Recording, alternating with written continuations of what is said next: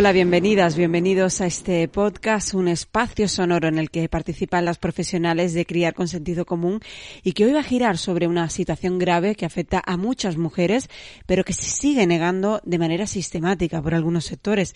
Me refiero a la violencia obstétrica. El Ministerio de Igualdad va a incluir este concepto dentro de la reforma de la ley del aborto y eso ha generado controversia porque sigue existiendo un sector dentro de la sanidad que niega que esto exista, pese a que la organización de las Naciones Unidas la reconoce oficialmente desde hace dos años. Este capítulo es un monográfico en el que vamos a escuchar el testimonio de dos mujeres que la han sufrido. Vamos a explicar qué es exactamente.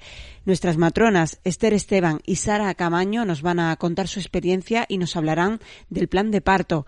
Abordaremos las consecuencias para la lactancia y para el establecimiento del vínculo con el bebé y analizaremos qué se puede hacer legalmente.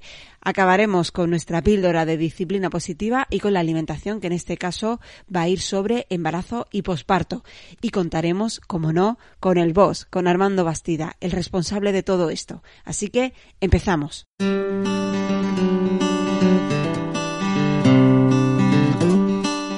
Sentía como eso, como que no era dueña de mi vida, como que podía pasar cualquier cosa, que no sabía cuándo iba a pasar, que veríamos a ver cómo acababa todo no sé, era todo mucho miedo porque mm, eso pues si tú les decías algo, pues ten cuidado porque es que es que si mm, cómo te vas ahí, la niña qué pasa y yo decía, bueno, claro, la niña qué pasa, es que que luego como te decía antes, luego ya vas leyendo y ves que es muy normal que ellos recurran a ese chantaje emocional de te vas a ir y vas a poner en peligro a tu bebé y te sientes eso, que, que te manipulan, que no te informan bien, que se aprovechan también de, ese estado en el que estás totalmente manipulable, totalmente nerviosa. Y ya te digo, años y años y, y todavía a día de hoy eh, cuesta mucho pensarlo. Muchas veces miro a mi hija y me acuerdo y me siento muy culpable porque pues ella también lo tiene, lo mismo que yo lo estoy sufriendo ella, aunque no sea consciente, pues también ha sufrido mucho. Y en parte pues te sientes culpable porque tú como madre no has sabido defenderla o no has sabido lo que sea ahora, no lo sabía en ese momento y claro, pues te responsabilizas también, aunque en el fondo sabes que no es culpa tuya.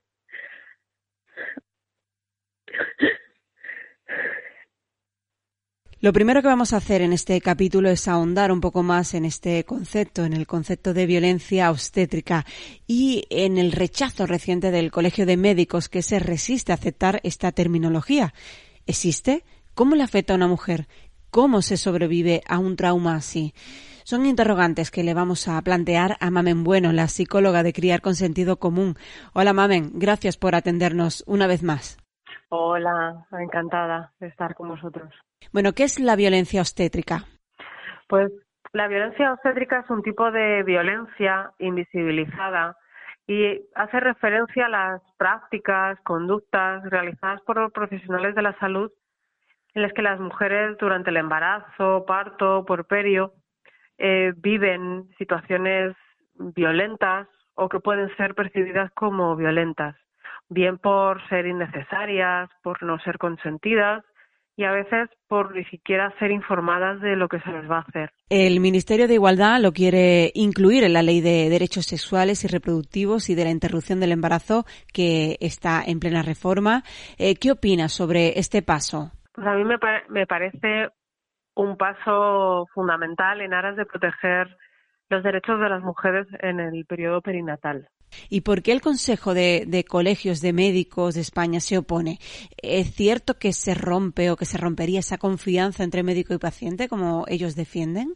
Entiendo que el Consejo de Colegios de Médicos quiere proteger a sus colegiados y colegiadas, pero creo que esto es al revés. Entender que estamos protegidas ante un caso de violencia obstétrica hará que confiemos más en los profesionales que nos atienden, puesto que no, no habrá suspicacias ni habrá eh, nada que ocultar. Organismos internacionales la reconocen e incluso han condenado a España por estas prácticas. Eh, ¿De dónde surge esa resistencia a aceptarla? Pues yo creo que viene de una dificultad de hacer autocrítica por parte de algunos profesionales. Desafortunadamente todavía hay quien se deja llevar por prácticas basadas en estereotipos y prejuicios, o también otros que les cuesta ver a las mujeres como sujetos activos en el parto. Incluso los hay que, tienen dificultades para entender que hay que tener en cuenta e informar de las maniobras o tratamientos a realizar, o, o que merecen o merecemos ser tratadas con respeto, sin ser infantilizadas o incluso tratadas de manera despectiva. ¿Y cómo afecta la violencia obstétrica a una mujer? La violencia obstétrica, como cualquier otra violencia, supone un ataque a la identidad personal. Las mujeres están en una posición de gran vulnerabilidad cuando la sufren y eso provoca que los daños sufridos puedan suponer un estrés postraumático en muchos casos, con reexperimentación, flashback, pesadillas.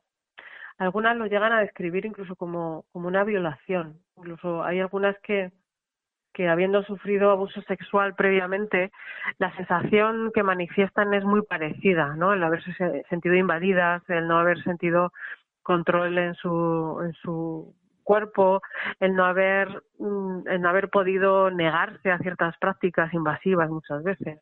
¿Quien la ha sufrido eh, se puede recuperar y cómo? Pues eh, claro que se puede recuperar. Se puede recuperar en la misma medida que se recuperan de otros procesos traumáticos. Y la, la mejor manera de hacerlo es con terapia, el, el, poder narrar a otras personas lo que han vivido, con, siendo escuchadas, respetadas, sin ser criticadas o enjuiciadas o incluso ninguneadas, ¿no? En, negando que esa violencia ha podido existir, esa sensación de invasión, el, el poder, el poder compartir sin juicio y sin crítica eh, en un lugar, en un ambiente seguro, eh, es muy sanador en muchos sentidos. Y eso, por ejemplo, en la, en la tribu lo, lo, lo vemos, ¿no? Como muchas mujeres que, narran sus procesos traumáticos en el parto y cómo son escuchadas sin juicio, sin crítica, eh, muchas veces ellas manifiestan que es muy sanador también. ¿Animarías a denunciar, aunque esto ahonde la herida, digamos? Pues yo vería cada caso individual, eh, a nivel psicológico. A, nivel legal, pues supongo que también requerirá eh, un estudio individualizado de cada caso. Hay mujeres en las que puede que sea muy muy restitutivo o muy sanador el iniciar un proceso legal de y puede haber otras que pues su proceso de vulnerabilidad o que a lo mejor no lo crean necesario eh, habría que mirar cada caso individualizado no pero en cualquier caso a lo mejor no denuncia por todo lo que conlleva de pruebas pero sí a lo mejor poner poner una queja eh, en el libro de reclamaciones eso sí podría eh, animar a hacerlo. Pues Mamen Bueno, psicóloga de Criar con Sentido Común, gracias como siempre por atendernos. Pues muchas gracias a ti y a, todas las personas que nos escuchan. Un abrazo.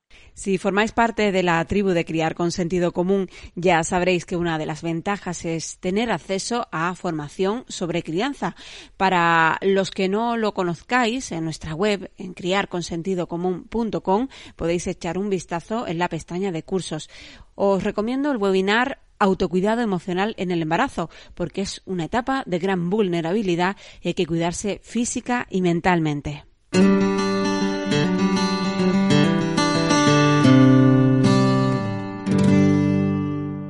Yo lo que recuerdo con, con más dolor, sobre todo, es eso, el, el trato y, los tactos.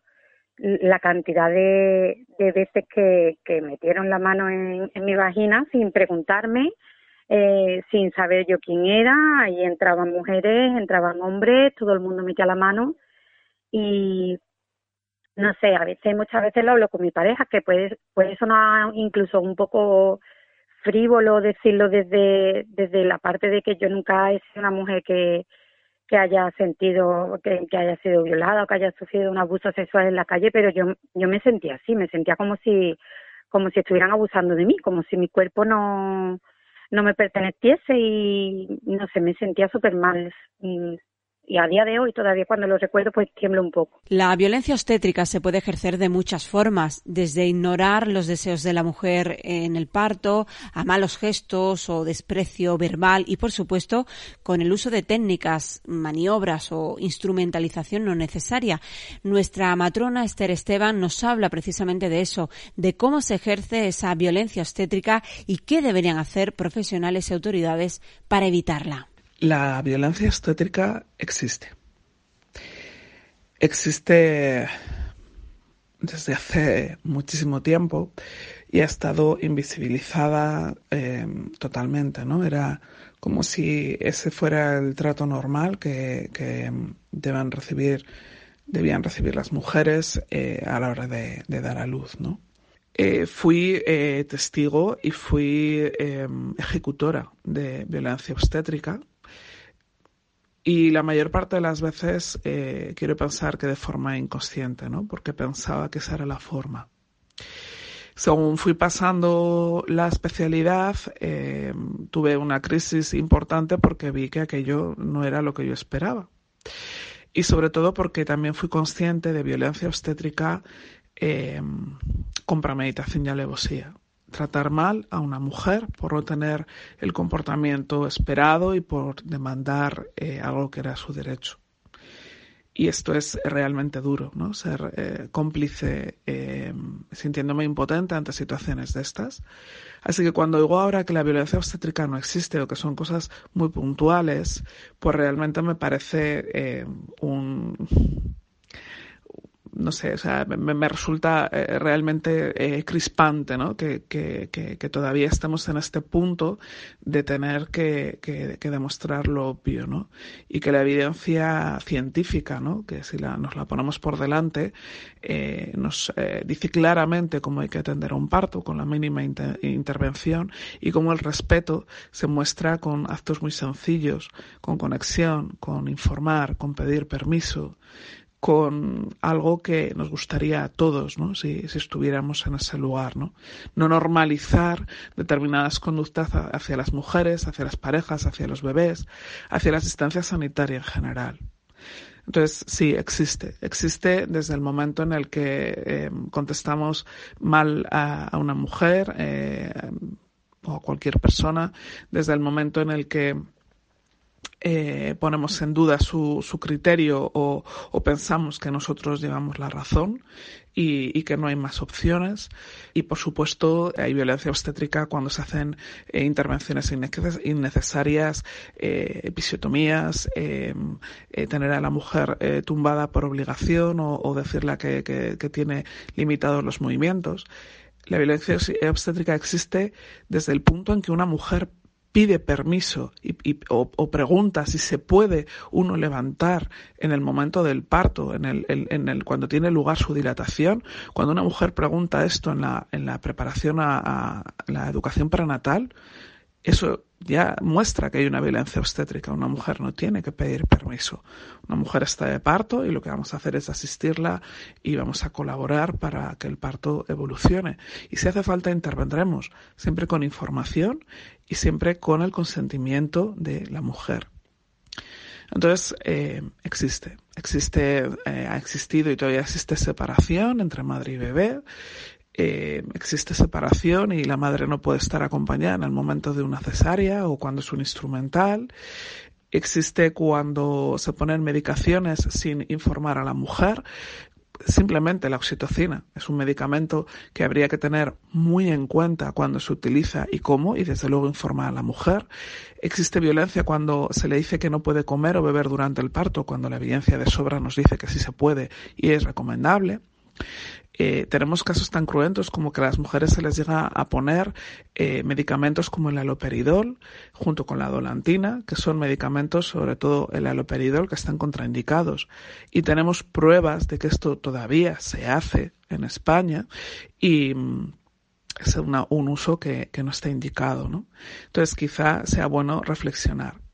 Y sobre todo es importante reconocer eh, la existencia de la violencia obstétrica para las mujeres que la han sufrido.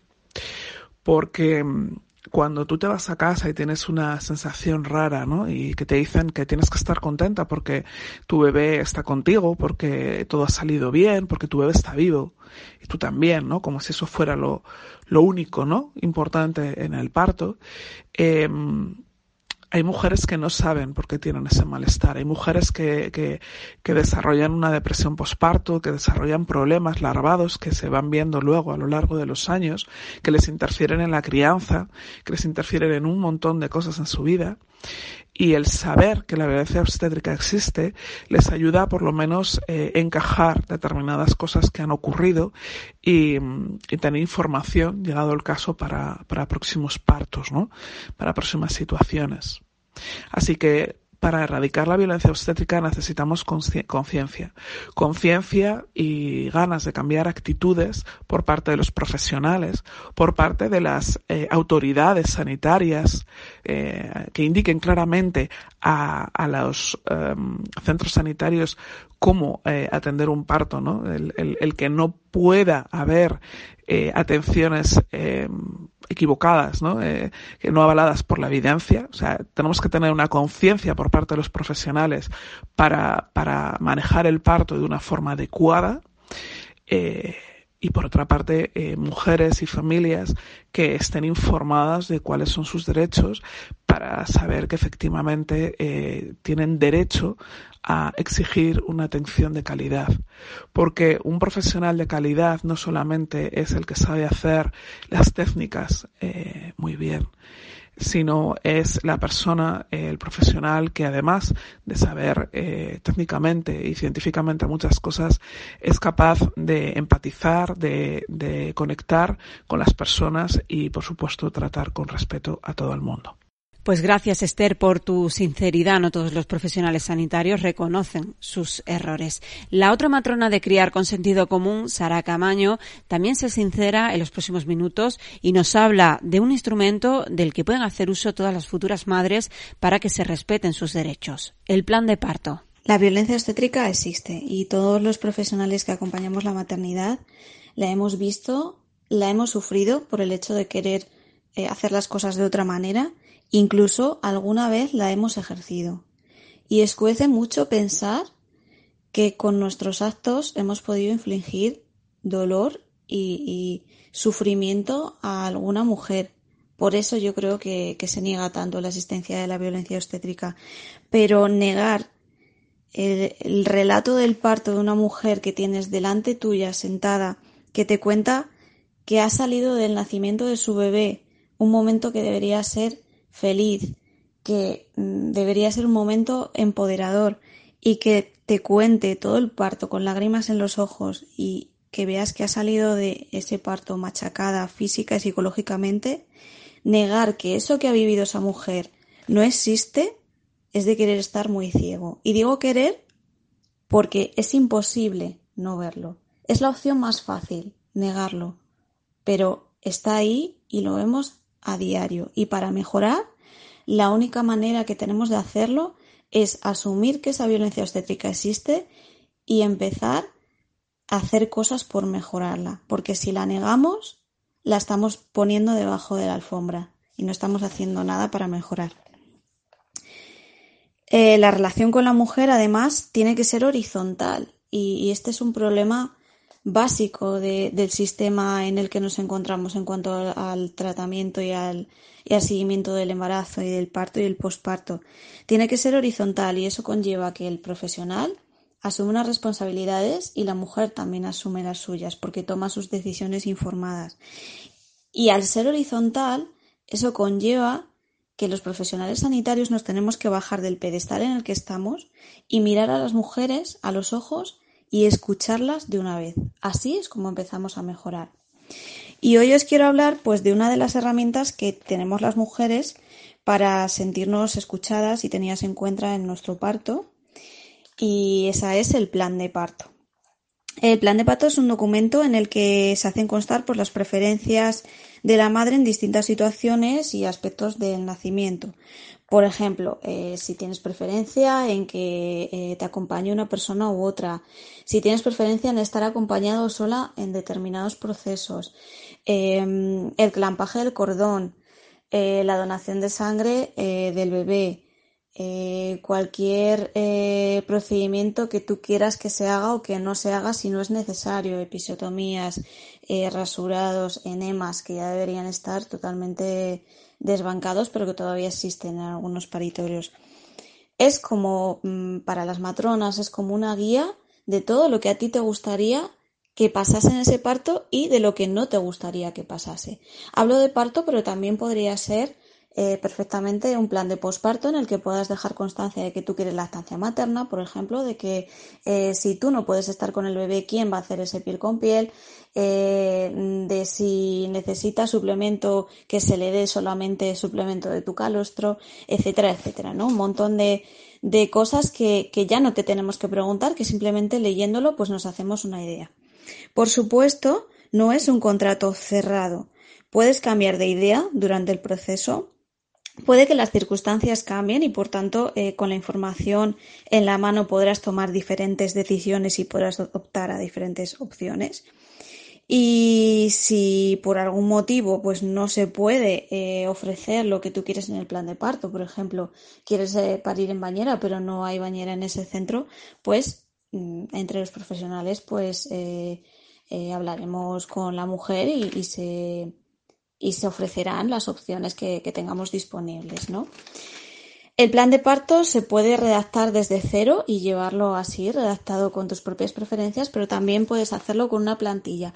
En la mayoría de las comunidades autónomas eh, tienen eh, una plantilla prediseñada para que las mujeres puedan realizar su plan de parto y en la, en la página del Ministerio de Sanidad, pues tenéis también el plan de parto prediseñado para poderlo descargar de forma gratuita y poderlo hacer. Yo siempre os recomiendo que lo hagáis junto a vuestra matrona para que os explique las distintas opciones que tenéis, porque en el plan de parto, eh, por lo menos en las plantillas, las opciones que dan no están del todo desarrolladas, por tanto, si te dan a elegir entre eh, un clampaje de cordón precoz, un clampaje tardío, un clampaje óptimo, pues a lo mejor no sabes cuál de las tres elegir porque no te lo han explicado, ¿no? Entonces, lo básico para poder decidir es estar bien informada y a partir de ahí tus decisiones son tuyas, la ley de autonomía del paciente te ampara y, por supuesto, tiene que ser una máxima para todos los profesionales sanitarios que asistimos a las mujeres el respetar su intimidad,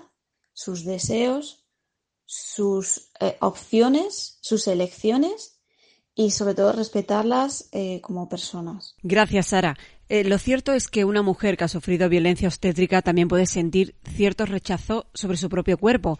¿Cómo puede reconciliarse con él? Marta Saeta, nuestra fisioterapeuta experta en suelo pélvico, nos va a dar algunas claves. Desde el punto de vista de la fisioterapia, cuando existe un caso de violencia obstétrica, hay varios factores que hay que tratar para intentar resolver el daño que se ha causado. Lo primero son las lesiones físicas que se han producido durante el parto. Para ello existen fisioterapeutas especializadas en embarazo y suelo pélvico que harán todo lo posible por minimizar o eliminar los problemas o secuelas desencadenadas de una mala praxis. El segundo factor a tener en cuenta es el daño emocional que esta práctica provoca en las mujeres. En este sentido, a veces el daño emocional puede ser incluso más limitante que el daño físico y provocar un bloqueo a lo largo del tiempo. Una psicóloga podrá encaminar a la mujer que lo ha sufrido a entenderlo y a aceptarlo. Ambos aspectos, tanto el físico como el psicológico, son importantes a la hora de aceptar el proceso. Después de acudir a los profesionales indicados, hay que buscar la manera de volver a conectar cuerpo y mente. A veces la mente quiere olvidar un recuerdo negativo y doloroso y se desconecta, digamos, del cuerpo para no sentir esa sensación que nos hace revivir ese momento que tanto daño nos ha causado. Si la violencia obstétrica se ha reflejado en nuestro cuerpo en forma de lesión física, como una cicatriz por una episiotomía o por una cesárea innecesaria, es importante reconciliarse con el cuerpo, tocarlo, acariciarlo y aceptar que está ahí y que no va a cambiar. Que quizá no debería de ser así, pero lo es. Y si hay una desconexión cuerpo y mente, también hay ejercicios que, que podemos hacer para ayudarnos. Hay programas de trabajo respiratorio para conectar mentalmente con nuestro cuerpo. Y también una práctica que se ha puesto muy de moda en los últimos años es el mindfulness, que no es otra cosa que la atención plena. Es un ejercicio de meditación que sirve para prestar atención y para ser conscientes de nuestras sensaciones, de nuestros sentimientos y de nuestros pensamientos. No se trata de alcanzar la iluminación celestial, es entender, es aceptar y es dejar ir lo que nos ha pasado. Es, digamos, tomar cartas en el asunto, solucionar lo que se pueda solucionar y seguir viviendo. Hay muchos profesionales dedicados a esto que nos pueden ayudar. Entender que es algo que no está en nuestra mano, que viene de una persona externa que nos pilla en un momento muy vulnerable, como es un parto, es clave para aceptarlo y dejarlo ir. Vamos a dar otro pasito más. ¿Puede un parto traumático suponer un obstáculo a la hora de la lactancia materna? La presidenta de la Asociación Española de Consultoras Certificadas en Lactancia Materna y experta en esta materia en criar con sentido común, Inma Mellado, nos va a aclarar este punto. El parto y la lactancia no son dos hechos diferenciados, son un continuo y por lo tanto la violencia obstétrica ejercida sobre las mujeres y los bebés en, eh, en, los partos, desgraciadamente a día de hoy en muchos partos en España, puede tener un impacto en la lactancia. Podemos empezar por esos partos inducidos de manera injustificada que desgraciadamente terminan en muchos casos en el uso de instrumental. Ese uso de instrumental puede tener un impacto muy, muy importante en la lactancia. Primero, porque Casi en el 100% de los casos conlleva la realización de episiotomía en la madre, lo que le impide o le dificulta a la madre tener una postura cómoda en las primeras semanas eh, posparto y, por lo tanto, también dificulta el tener una postura cómoda para amamantar. Pero además, en los bebés, el uso de ese instrumental produce dolor. Sí, ya sé que te dijeron que no, pero sí les produce dolor. Y más allá del dolor, les produce en muchos casos dificultad para succionar, porque muchas de las estructuras anatómicas implicadas en la succión han podido quedar tocadas con el uso de ese instrumental.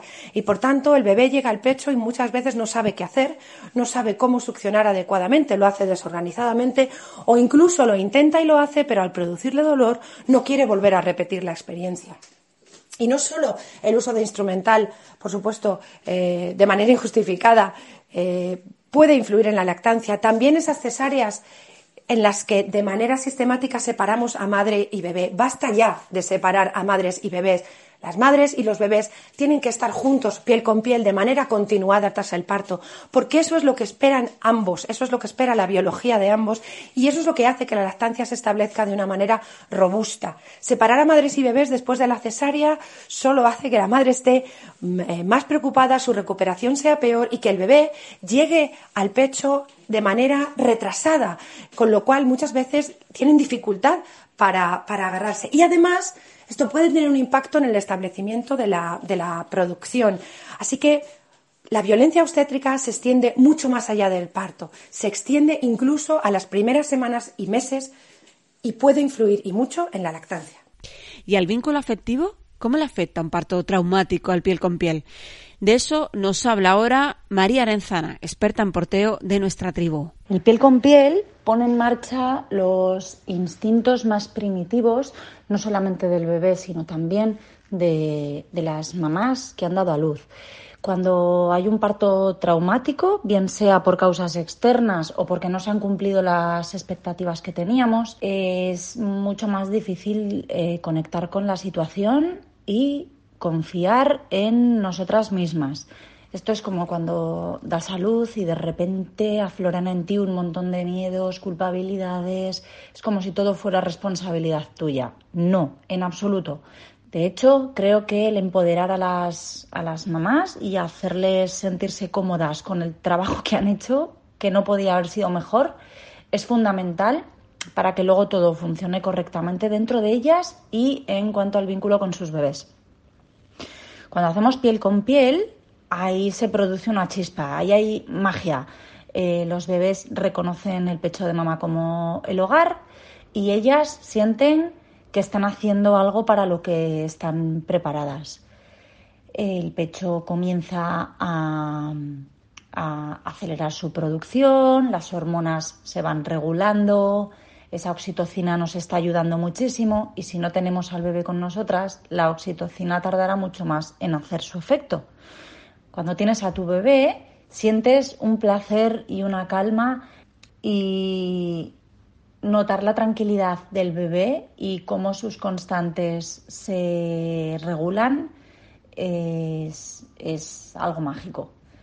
Si no se puede hacer el piel con piel inmediatamente después del parto, pues porque las circunstancias así lo exigen, es muy importante que cuando puedas, en cuanto puedas, te pongas al bebé al pecho desnudo. Y bebé también eh, desnudito. Y que estéis así y que disfrutéis del momento, que os empapéis del olor, de que veas cómo va reaccionando, que empieces a fijarte en sus gestos, en sus intenciones y que hagas caso a tu cuerpo y a lo que te va pidiendo. Es muy habitual que nos desconectemos de tanta información como hay, de tanto de tanto, de tantas emociones, de tanta interferencia externa. Si tratamos de bajar un poco a nuestro, a nuestro pequeño, a nuestra pequeña burbuja y, observamos mucho, mucho, mucho cómo se está comportando el bebé, es muy probable que vayas sintiendo qué hacer en cada momento. Y lo que te va a pedir el cuerpo muy probablemente es, es si todo está yendo bien, es eh, estar pegaditos y, y disfrutando mucho el uno del otro.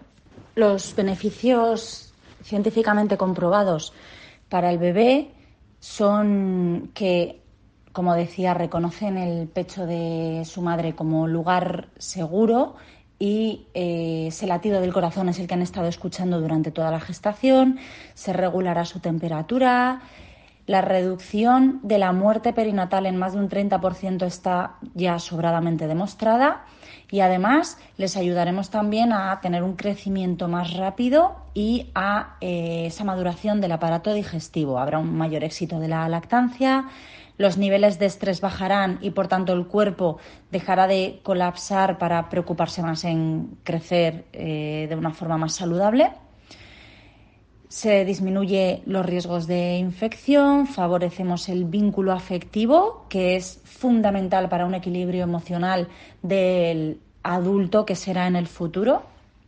Habrá una mayor calidad del sueño infantil, cosa que no quiere decir que vayan a dormir más ratos seguidos, sino que la calidad será excelente.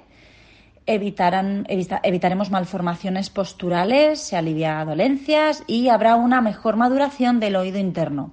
En cuanto a los beneficios de la mamá, el jugo hormonal se pondrá en marcha mucho más eficazmente y además la recuperación también se siente mucho más rápida. Hay un mayor éxito de la lactancia materna, el empoderamiento que os comentaba, mejoraremos también el nivel de estrés y podrá abordar mejor las diferentes eh, situaciones. El vínculo afectivo en, en su dirección también eh, mejorará y además cuidarás tu espalda. Gracias, María. Formar parte de la tribu de Criar con Sentido Común permite a las familias tener contacto directo con nuestra veintena de profesionales. Además, podréis compartir vuestras experiencias con más madres y padres con el mismo interés por la crianza respetuosa. La cuota es de 21 euros al mes, el primer mes gratis y sin compromiso de permanencia. Además, tendréis acceso gratuito a 120 cursos sobre crianza, entre ellos uno específico sobre el parto traumático y otro centrado en la cesárea. También podréis realizar el seminario sobre los principales problemas de la lactancia materna. Y una de las veces que vino mi marido ya le dije llorando que no podía más, que, que, hiciera algo, pero que yo no, no podía seguir así, que, que sentía que me estaba muriendo que del dolor. Y yo soy una persona que tengo el umbral del dolor bastante alto a la hora de cuando yo qué sé, cuando me he tenido que hacer algún, algún tratamiento o algo, siempre, siempre tenido el umbral del dolor muy alto. Y entonces mi marido fue a hablar con una de las matronas que había allí en la sala y, y le dijo que sí, que, que ya sabían que yo me había quejado, pero que, que no tenía razón de ser porque yo tenía puesta la epidural y que yo no, no debería de sentir tanto dolor como les decía que sentía, que sería de los mismos nervios, del estado de nervio en el que yo estaba. Eh, y una de las veces que me, que me movieron, porque yo me intentaba levantar y demás, y entonces una de las veces que me intentaron poner ellas bien, se dieron cuenta de que la vía de la, de la epidural sí la tenía, la tenía, la tenía fuera, no me estaba haciendo efecto. A saber la de horas que, que estaba yo sin, sin la vía de la epidural, pero bueno. En lo que lleváis de podcast habréis podido escuchar el testimonio de una mujer que ha sufrido violencia obstétrica. Antes de dar paso a Armando Bastida, el CEO de Criar con Sentido Común, queremos contaros su historia. Se llama Isa Fragoso y le agradecemos desde aquí que haya querido contarnos su historia.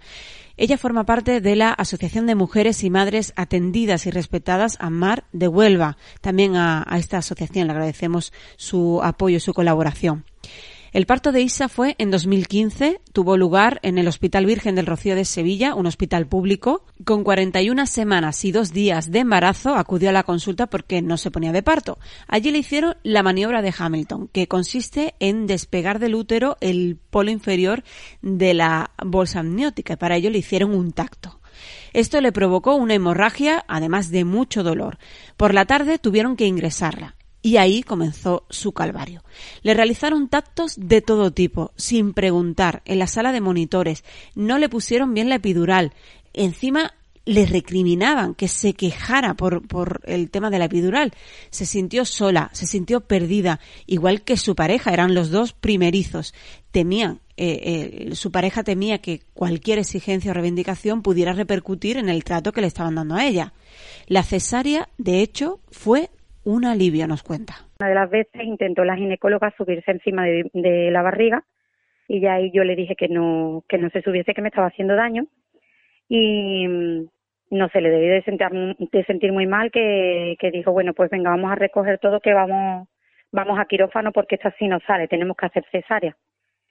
Y, y bueno, ya pues sí, me llevaron al quirófano, me ataron en cruz y, y de ahí me hicieron la cesárea, que para mí la cesárea, pues, dentro de la pena de, que cogieron a mi niña, se la llevaron, me, dieron, me dejaron darle un besito nada más, no me dejaron cogerla ni nada, pero bueno, dentro de lo que cabe, pues tampoco, ya después de todo lo que yo había pasado, pues tampoco, eso tampoco lo recuerdo con tanto dolor.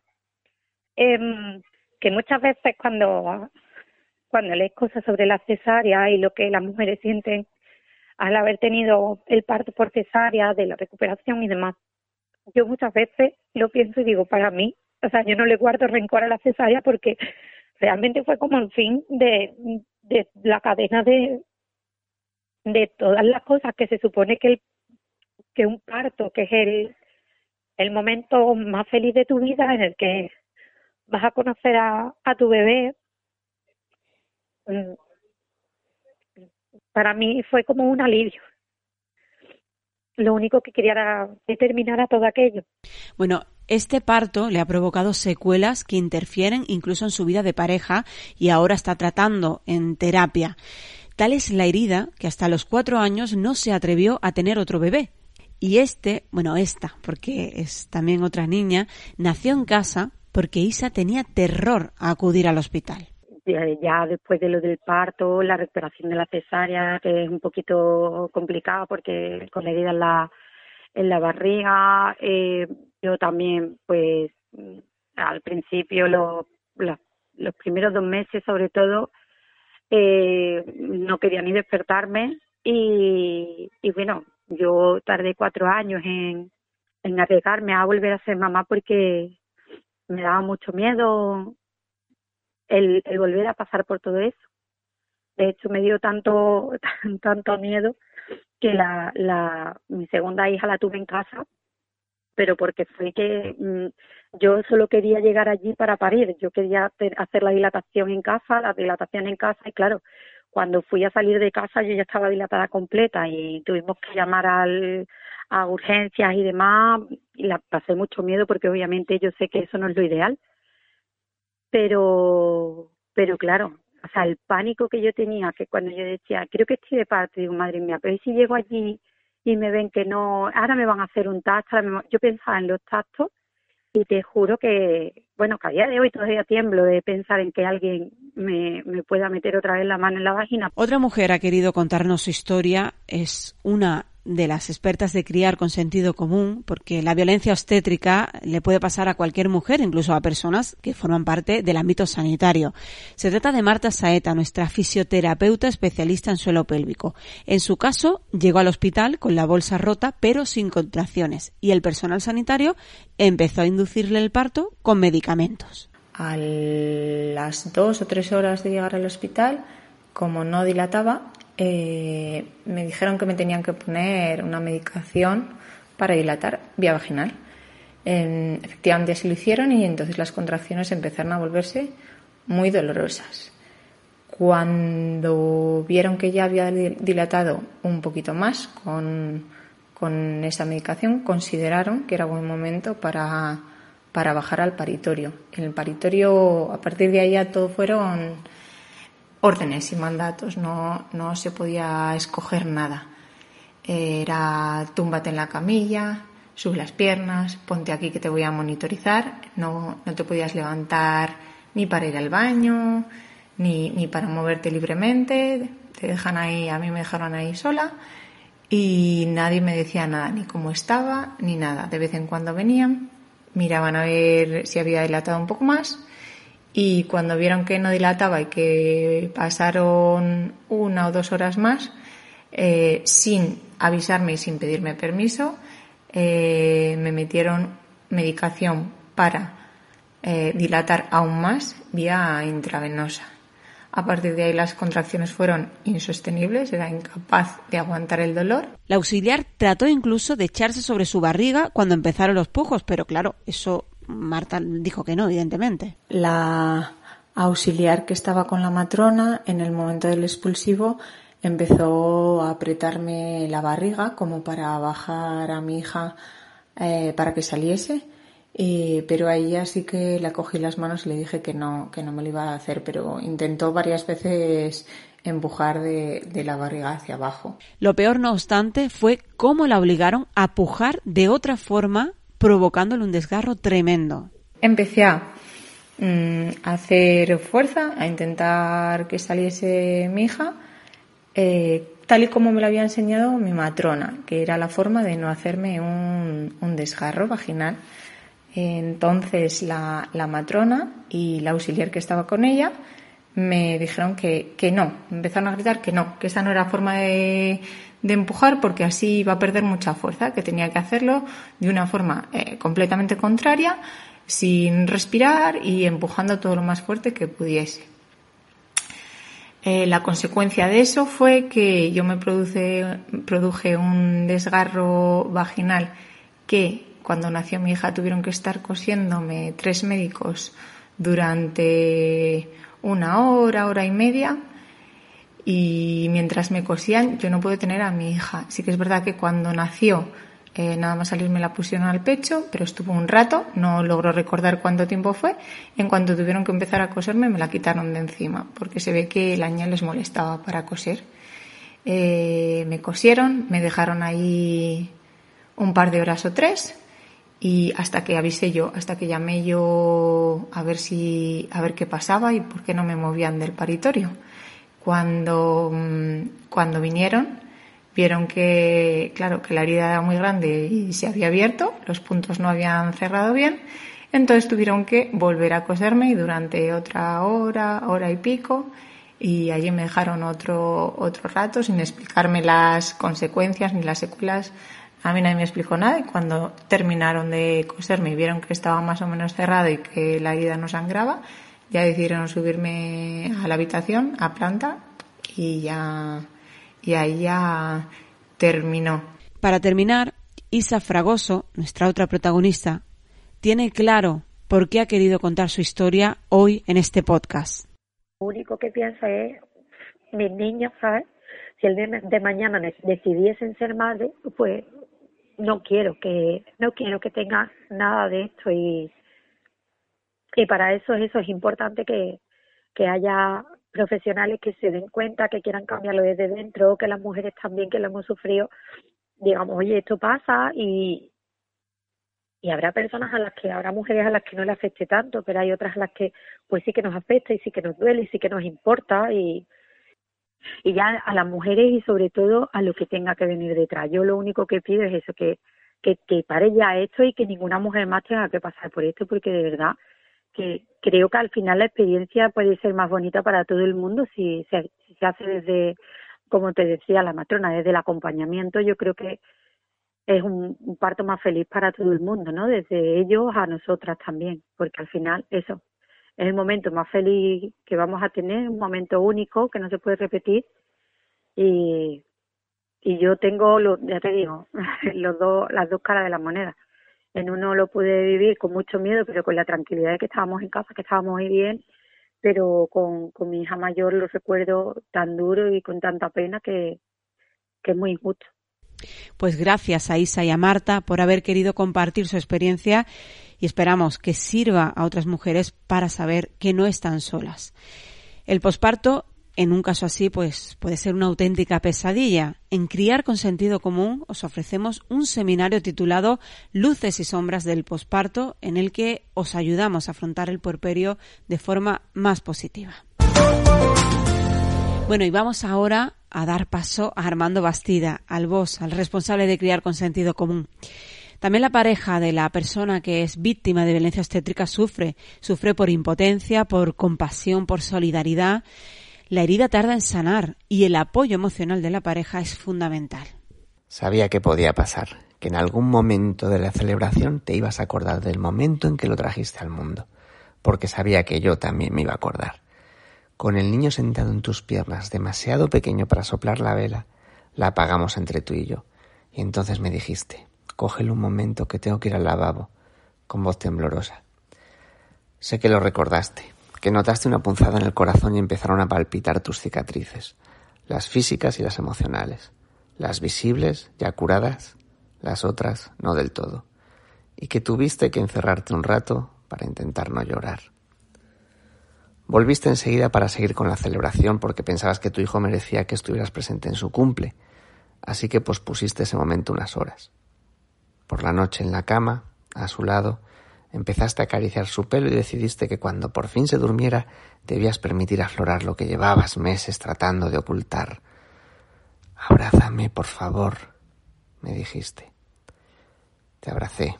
Sentí que tu respiración empezaba a agitarse, cada vez más hasta que arrancaste a llorar por fin todas las lágrimas que llevabas meses callando. Y yo lloré contigo.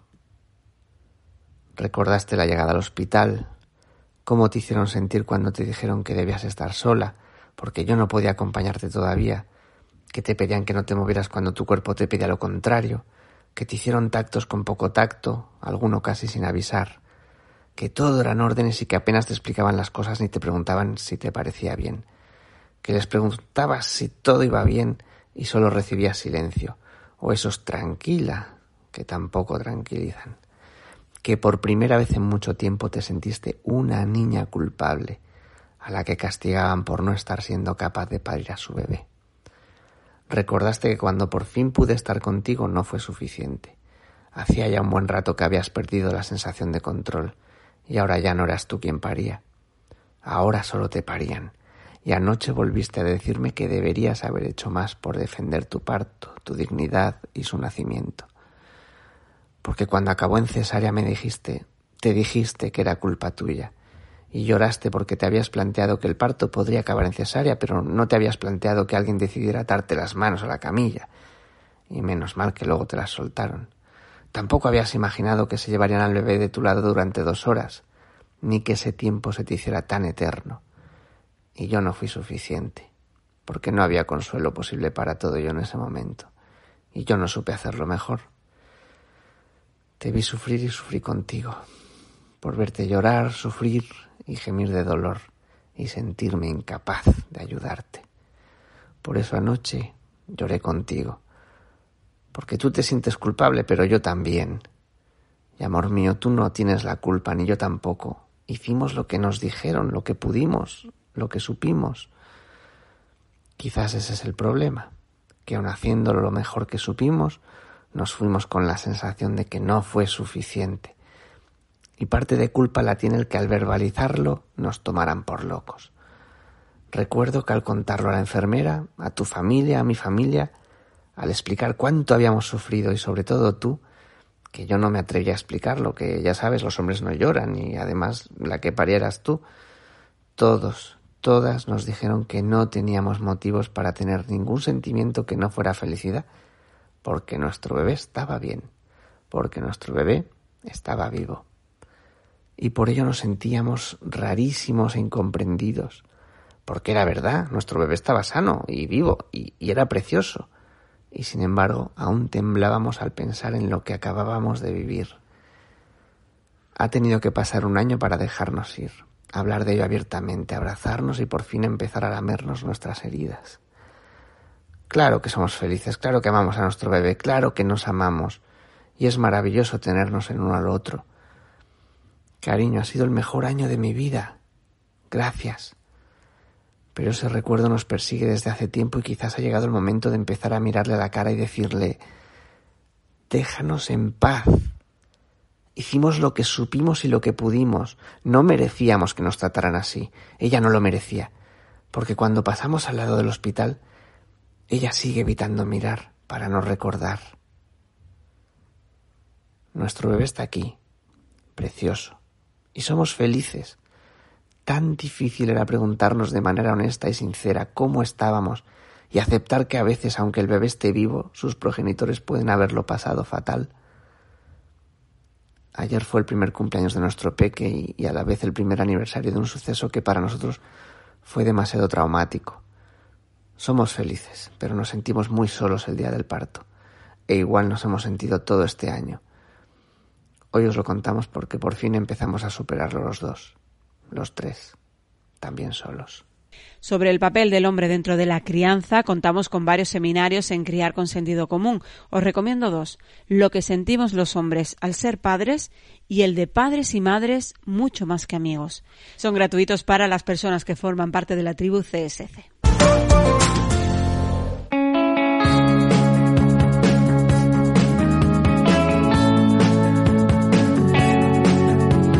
La tribu de Criar con Sentido Común contamos con una veintena de profesionales muy reconocidas en su ámbito y que os pueden ayudar a aclarar dudas en esto de la crianza. Además, a través de la web tenéis la posibilidad de concertar una consulta privada online con la experta que necesitéis. Ahí os podrán atender en casos que requieran un trato personalizado. Buscad en la web criarconsentidocomún.com la pestaña consultas y ahí se indica cómo hay que hacerlo. En los próximos minutos vamos a charlar de los aspectos legales de la violencia obstétrica con nuestra abogada, con Ana Pacheco. Hola Ana, bienvenida al podcast. Hola, buenos días, encantada de estar aquí en la tribu. ¿Existe alguna ley española que recoja la violencia obstétrica? Pues eh, en sí no es que haya una ley que recoja la violencia obstétrica. Lo que sí hay es una resolución del Comité de Naciones Unidas para la eliminación de la discriminación contra la mujer que condenó a España a indemnizar a una mujer que había sufrido violencia obstétrica en su parto. Entonces obligó al Estado a formar a los, profesionales sanitarios y jueces pues para prevenir estas situaciones y hacer estudios para visibilizar este problema y orientar las políticas públicas. ¿Y nuestro Código Penal lo recoge como delito? Nuestro Código Penal en sí no regula un delito como tal, como violencia obstétrica. Sin embargo, cualquier ilícito legal derivado de una actuación obstétrica sí que estaría penado. Por ejemplo, de una mala praxis o incluso un ginecólogo pues que manosee indebidamente a una, a una paciente. Todo ese tipo de actuaciones sí que están penadas. Ya, a nivel internacional, tanto la ONU como la Organización Mundial de la Salud la reconocen, pero aquí en España el Colegio de Médicos se resiste a esta terminología. ¿Por qué crees que ocurre esto? Pues el Colegio de Médicos se resiste a esta terminología porque cualquier uso del término violencia es particularmente ofensivo para ellos. Los procedimientos obstétricos que pueden considerarse excesivos e inapropiados serían, en todo caso, acciones basadas en el principio de beneficencia, es decir, que buscarían lo mejor para la mujer. ¿Y qué vía legal tiene entonces una mujer que ha sufrido este tipo de situaciones? Pues las vías legales que tiene una mujer en estos casos, pues es un largo camino administrativo y judicial.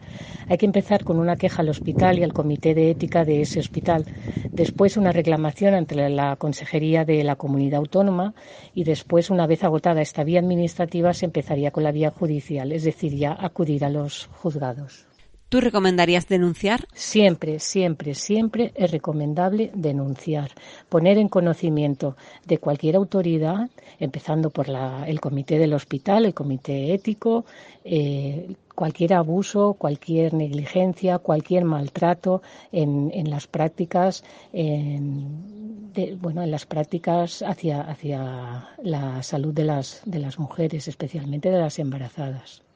Pues Ana Pacheco, abogada de Criar con Sentido Común, gracias por atender a nuestro podcast. Pues muchas gracias y recordar que no se debe tolerar ningún tipo de violencia, que hay mecanismos y recursos para que todas las mujeres puedan parir y ser atendidas en condiciones dignas y humanas. Os recomiendo en este punto un seminario protagonizado por nuestra abogada y en el que se abordan los derechos de los padres progenitores.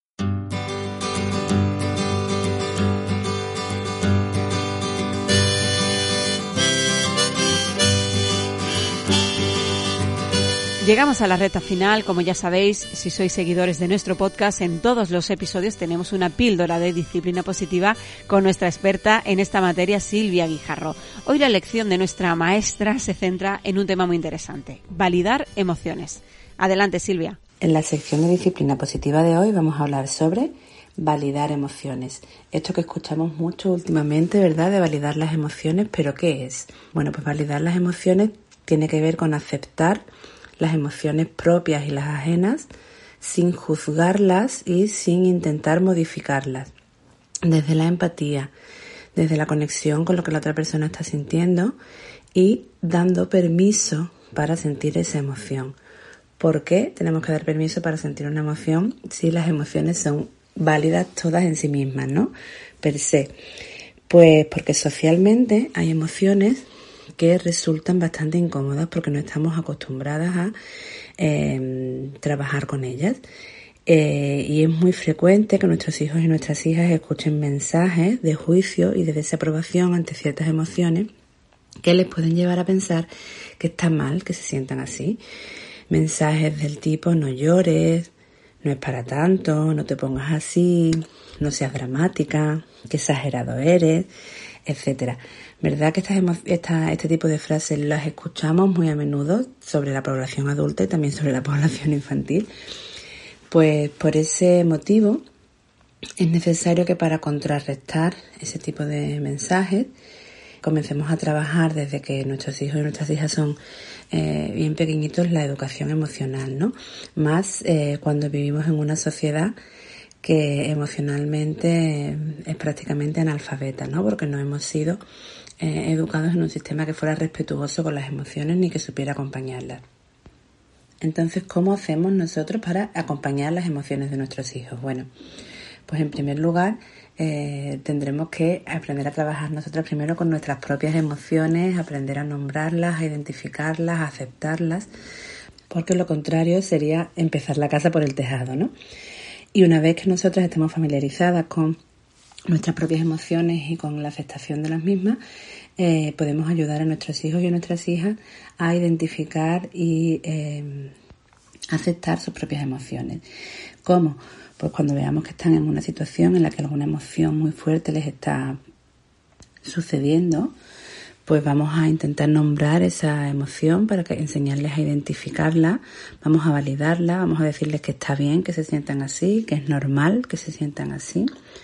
Eh, vamos a acompañar esa emoción sin realizar juicios de valor y si es necesario vamos a ofrecerles herramientas o estrategias para atravesar esa emoción de la forma más saludable posible. De todo esto hablamos mucho más a fondo en el curso de disciplina positiva que tenéis en la tribu de Criar con Sentido Común.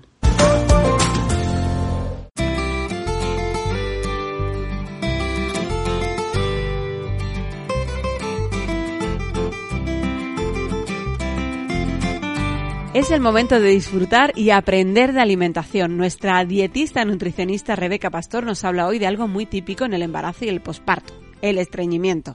Hola, hola tribu. Hoy vengo a hablaros de una de las alteraciones más comunes en el embarazo y en el posparto, y es el estreñimiento.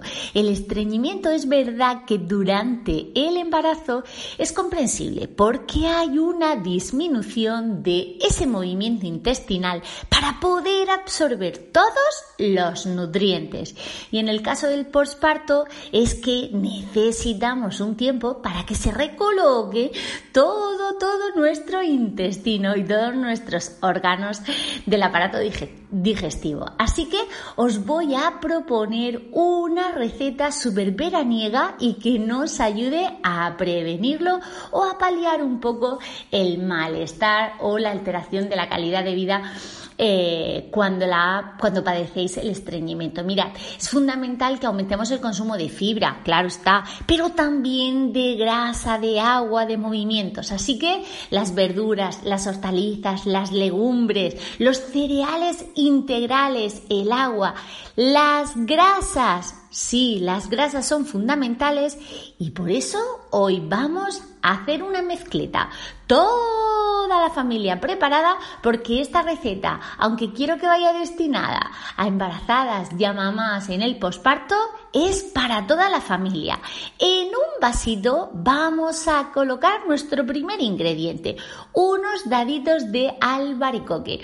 El albaricoque es una fibra, ay perdón, es una fruta típica de verano que lleva una cantidad de fibra interesante y encima, ay qué rico que está y qué dulce y qué textura así blandita. Pues eso, venga, vamos a trocear el albaricoque y vamos a llenar ese vasito prácticamente hasta arriba.